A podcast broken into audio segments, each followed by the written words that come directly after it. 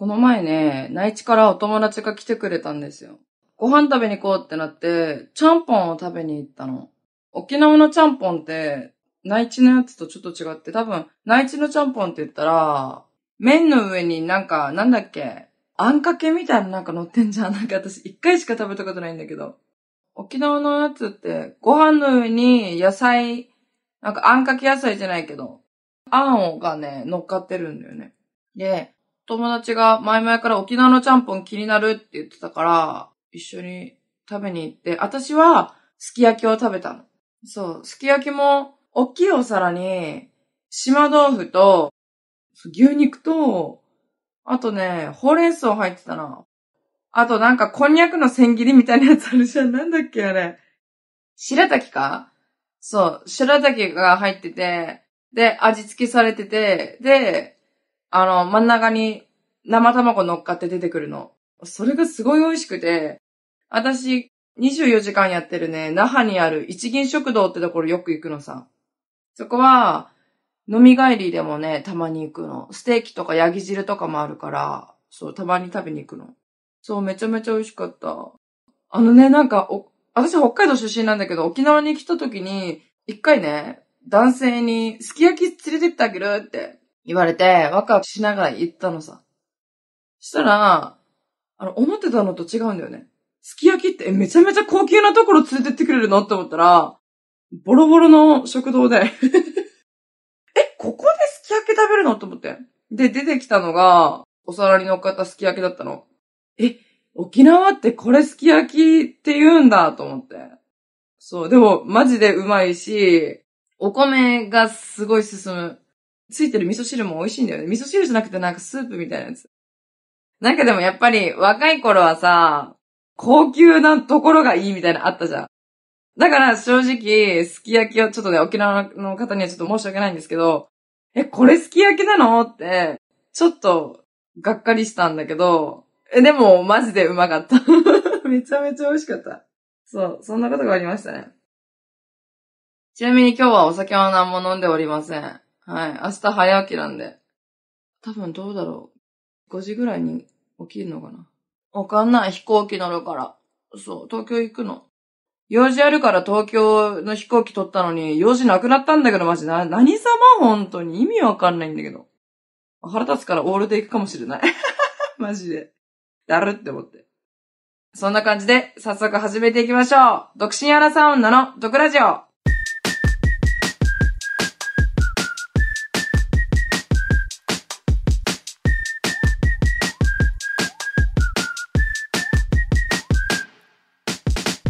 どうも、リーサです。この番組は、独身アラサー女の私、リーサが、不満や愚痴のような毒をリスナーさんと一緒に発散していく番組です。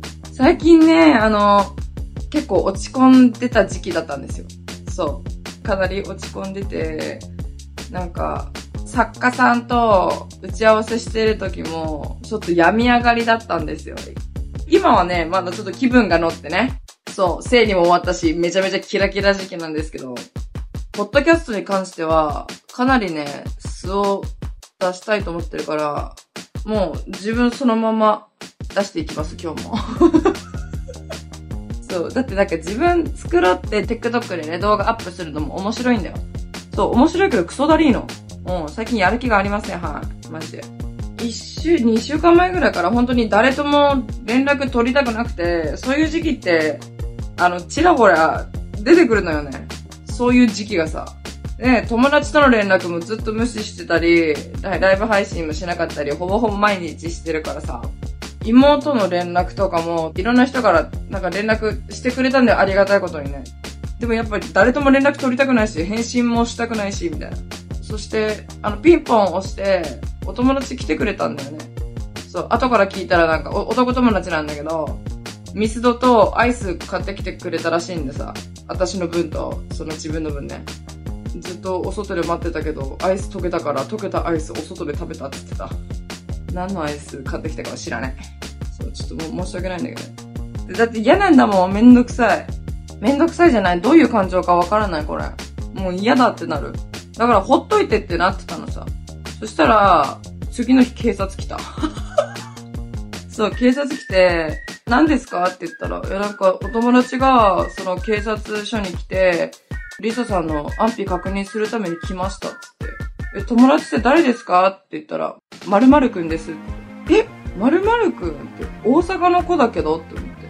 嘘だって思って、私、そういうの信じないから、例えば、ファンの方がその男の子のことを装って警察署に行ったんだろうと思って信じてなかったのさ。あ、そうなんですか？って言って、で、その警察が、男の子のことどうする？つって、ど、どうしようと思ったけど、会わなくていいです。返してください。つって。あ、そうですか。って言って。で、なんか、免許証見して、妹さんにはちゃんと連絡してって言われたけど、あ、私誰とも今連絡取りたくないから嫌ですって言ったんよね。そしたら、警察の人が、私の妹のぞみって言うんだけど、そう、のぞみに連絡してくれたの。ちょっと警察の方優しかったね。でも、お友達に連絡したらすぐ帰ってきて、とりあえず元気そうだったからよかった、つって、ちょっと痩せたって最初言われたけど、ねいや、痩せてねえよ、つって。その友達と、さっき言ってたね、ちゃんぽんを食べに行ったの。なんかそれまでマジでご飯も作れなかった。私何食べてたんだろう。基本的に朝と昼、全然食べないので、夜にいっぱいガーって食べるから、何食べてたの多分出前とか頼んでたんかなあとコンビニでなんかご飯食べてたかもしれない。そう、その頃本当に、生理前っていうのもあったし、もうしんどすぎる。なんかいろいろ、去年もこの時期ね、すごいしんどい思いしてたんだよね。冷蔵庫はぶっ壊れるし、ヘアアイロンもコテもぶち壊れるし、本当に散々だったよ。ね、体に不調出てきて、顔の半分動かなかったり、めまいがずっとしてたり。だからそう、TikTok とかもね、正直ね、本当に撮影する元気もなかった。うん。今はちょっとだけ頑張ってる。今はちょっと頑張ってるんだよ、私。なんか、やる気出ません。なんか、何のために TikTok やってんだろうってマジで思ってきた。ごめんなさい、愚痴になるんだけど。え、今頑張り時だよって、去年言われてたけど、え、いつまで頑張ればいいのって、もうそろそろなんか疲れるガチで。マジで疲れる。いや、なんかコメントとかいいねとか、いっぱいね、くれる方もいるし、ありがたいんだけど、なんか、カップルでいう倦怠期なんかなマジで。だる、マジで。そう。なんかね、ライブ配信とかもそうなんです。すごい楽しいんだよね。大体は楽しいんだけど、コメント読むのね、しんどかったり、例えばさ、長時間、本当に長い時9時間とかするから、そういう時とかなんか、目痛くなったりするからね、なんかコメント読まない。ただ喋りたいこと喋ってるって感じ。あとはなんだろう。でも最近はもう感情、自分の感情あるじゃない。感情になんか正直になるようにしてるかな。無理はしないでね。だって無理したらだるいもん、クソめんどくせえし。嫌なものは嫌だし、だるいことはだるし、したくないことはしたくないですって。そう、その方がね、自分自身いいと思った。気持ち的に。頑張れば頑張るほどね。なんか、私、損してないって思っちゃう。損得がどうたらこったとかではないけど、なんかそれで、心が病むんだったら、別に、なんか自分の感情に嘘つかなくてもいいなと思って。自己中だし自分勝手なんだけどね。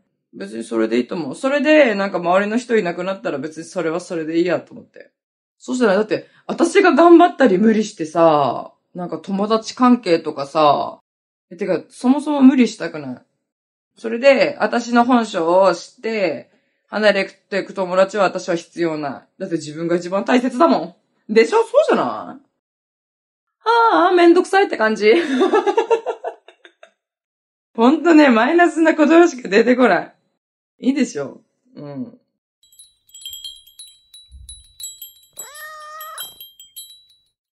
あとそうそう、私そのさっきも言ったけど、その生理前だったね。多分ね、すごいわかりやすいと思う。イライラしたり、なんか、うわーってなったり。生理はね、最近ほとんど生理前とかだったらマジでパニックじゃなくて、イライラっていうか、感情の起伏がさらに激しくなる、いつも以上に。そう、だから多分重い方だと思う。二日前とかがずっとお腹痛かったり、頭とか腰とか痛いんだよね。ほんとマジで感情ジェットコースターなの。だから、私が TikTok のライブ配信してる時とかにもバレるぐらいわかりやすいのさ。リスナーさんで、同じクリエイターさんの方がいるんですけど、企業の方がいるんですけど、その社長さんがたまにね、TikTok ライブを見に来てくれるの。その時に、社長さんの奥さんと私の生理周期が一緒らしいのさ。だから、リサさんを見てたら、あ、奥さんもうちょっとで生理来るんだな、とか言うのがわかるらしい。だから、前にも言ってたんだよね。私がラライブ配信でさ、え、もうちょっとで生理来るわ、みたいな。もうちょっとでプリンセスだよ、だわ、みたいな。って言って、で、なんかそのコメント欄にブチ切れてたんだよ、私が。そう、それを社長さんは黙って聞いてたんだって。で、あ、リサさんブチ切れてるなって思って、お家帰ったら、奥さんもなんか、生理前でブチ切れてたんだって。それはね、ちょっと面白かったな。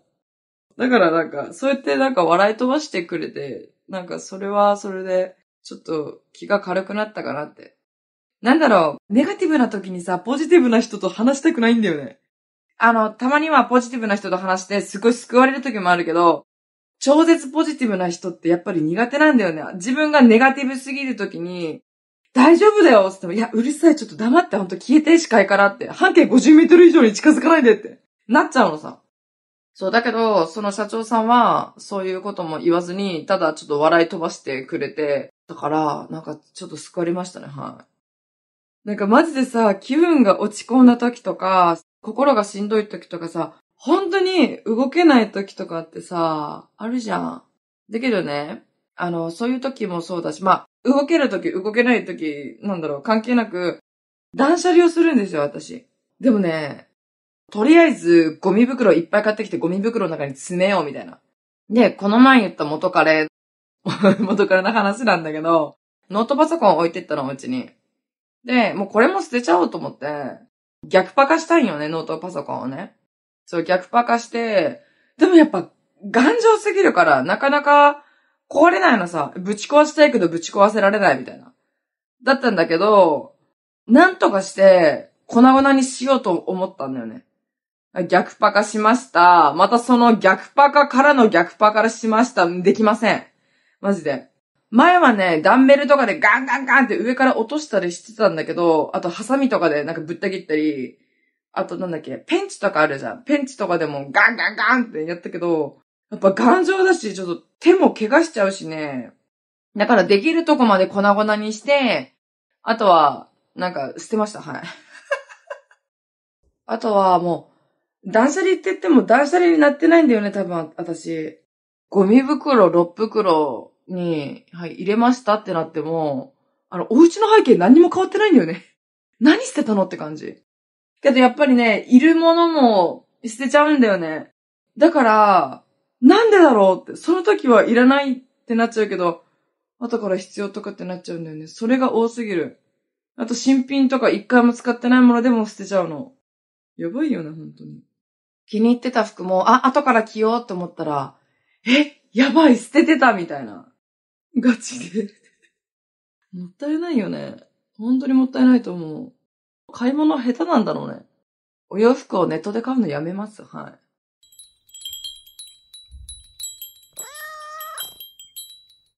あとはね、最近はね、そう、アマゾンプライム見てた。昨日ね、コーダ愛の歌ってやつ見てた。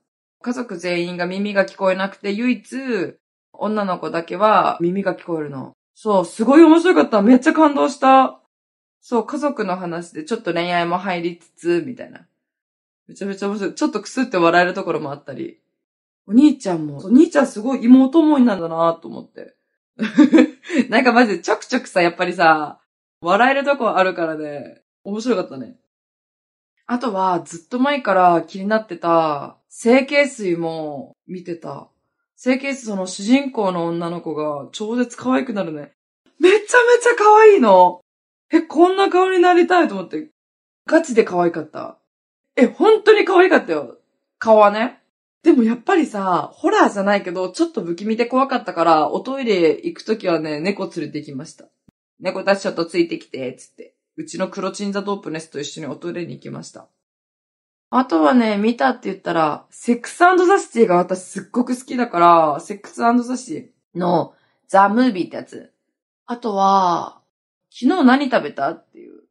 ゲイのカップルお二人のドラマなんだけど、それも見たり、あと、オールドとか。オールドは映画か。最近見たやつ全部楽しかった。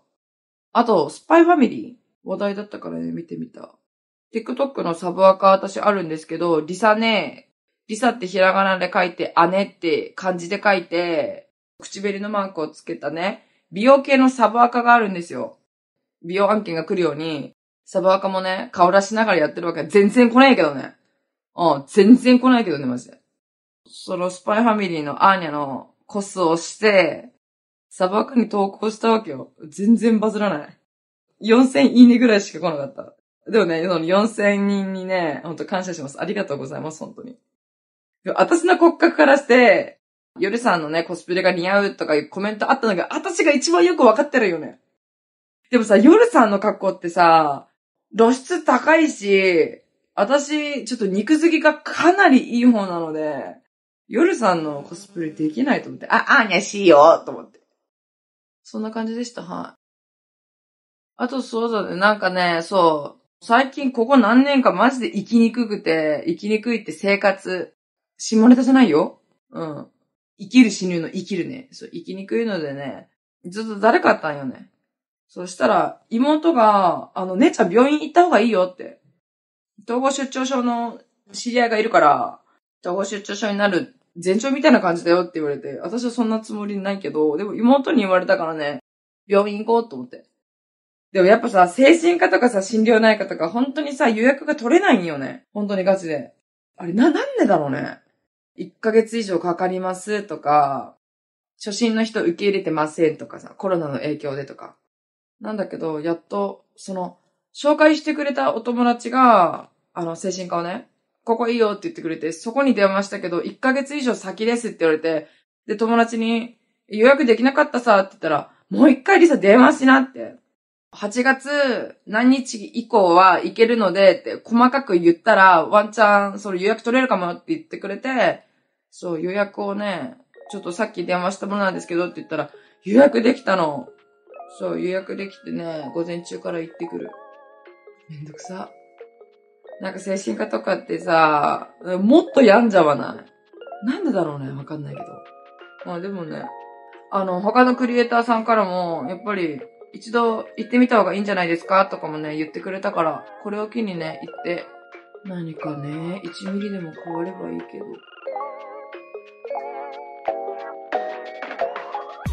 ということで、このポッドキャストでは、リスナーのみんなの毒も浴びたいと思ってるので、メッセージを募集してます。概要欄にあるフォームから送ってくださいね。それと、この間私、インスタグラムで、DM をくださった子がいて、ポッドキャストを聞いてくれてる女の子から、DM が来たの。私本当に DM 返せないんだけど、嬉しくて、その子がね、ちょっと相談させてくださいって。そう、その子が教習所に通ってて、教習所の先生が、30歳、31歳ってかな？身長が180センチなんだって。で、筋トレしてるからなんか体もなんかいい感じなんだって。で、そのなんかバックした時タイの話じゃないよ。そう。教習所でバックした時に 教習所でバックをした時に元彼に似てるって、その子が言ってて、なんかやっぱ気になってるんだって。で、その、教習所を卒業して、まだ気になってたら LINE 聞いた方がいいですかみたいな言ってて、でも今すぐに LINE 聞きたいって言ってたの。え、それもう答え決まってんじゃんって思ったのさ。てか、卒業してから聞くんじゃなくて、卒業する前に聞かなくてどうするのって私は思ってて、あの、最後らへんに連絡先聞いても私はいいと思ってるんだよね。そう、だってもう会わないから。会うことなんてないじゃん、ほぼほぼね。わかんないけどね。そう、だから私だったらダメ元で聞いてみる。それで断られたら、えー、そうなんだってもう一回押してみる。え、お願いえーつって。でもね、その先生は、彼女はもういらないって、なんか言ってるらしいのさ。だから、どうなんだろうね。あなたとは付き合いたくありませんってことなのかもしれない。もしかしたら。ね、ちょっとごめんなさい。口悪いかもしれないけど、わからんよ。それか生徒だから、そうやって言ってるのかもしれないし。でもさ、マジでさ、連絡先なんてさ、聞くだけ無料じゃん。一瞬勇気出したらね、一生後悔するよりマシじゃん。そう、ぜひね、頑張っていただきたいですね。なんか元彼に似てるんだって。でもさ、元彼に似てる人って気になるよね。めちゃめちゃわかる。いやー、LINE 聞きなよ、マジで。聞きなそれか何かの表紙に、あ、やばい、ぶつかっちゃったっつって先生の腕に自分の電話番号書いときゃいいんだって。うん。そうだ、そうだ。朝トークになってみるのもいいんじゃないですかちょっと胸、胸散らさせたり。マジそういうのマジで嫌い。でもね、はい、そういうテクニックとかをね、駆使してみてください。はい、頑張ってね。多分聞いてると思うからね。頑張ってください。応援してます。なんか進展あったら DM ちょうだい。はい、今回のちょっと気になった DM はね、こんな感じでした。ってことで、この番組が面白かった人は番組のフォローと高評価、そして SNS でも感想もお願いします。ハッシュタグ毒ラジオをつけてつぶやいてください。漢字で毒、カタカナでラジオです。それではまた次回お会いしましょう。バイバーイ